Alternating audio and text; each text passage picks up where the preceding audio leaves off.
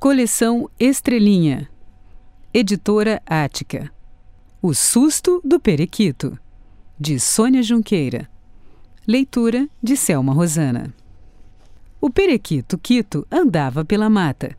Ele procurava aqui e ali alguma coisa para beliscar e encontrou.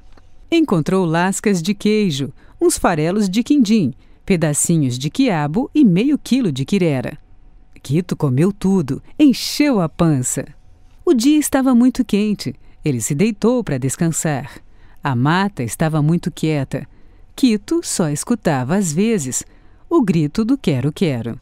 Quito ferrou no sono. De repente, paf! Uma coisa bateu bem no bico dele.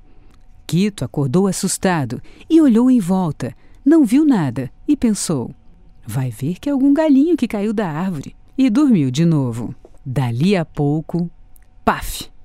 Desta vez, a coisa caiu na cabeça de Quito.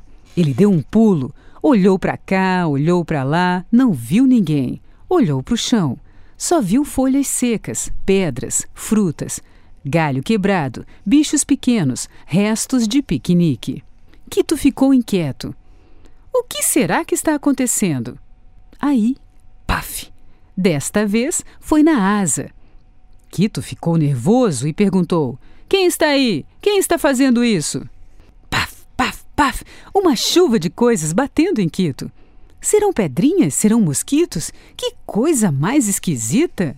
Quito estava tão nervoso que até teve um faniquito.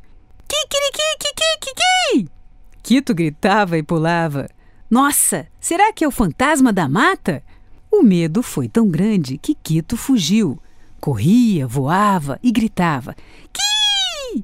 O fantasma da mata! Qui! Quito sumiu no meio das árvores. E aí a mata inteira escutou uma gargalhada. Quá, quá, quá, quá, quá, ah, quá, quá, quá. Era o macaco chique-chique. Um macaco bem moleque que ficava o dia inteiro lá em cima do coqueiro. Chique Chique ficava esperando quietinho, quase não se mexia caladinho e assustava quem passava, atirando mil coquinhos. Fim da história.